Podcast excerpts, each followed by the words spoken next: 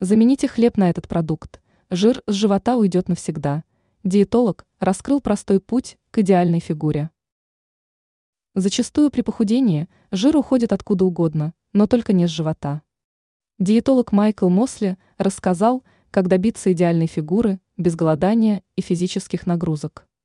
Эксперт объяснил, что главная проблема заключается в формировании жировой ткани на внутренних органах, передает Daily Mirror. Здесь жир сжигается в последнюю очередь.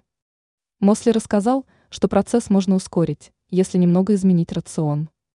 Например, диетолог советует заменить белый хлеб на бурый рис.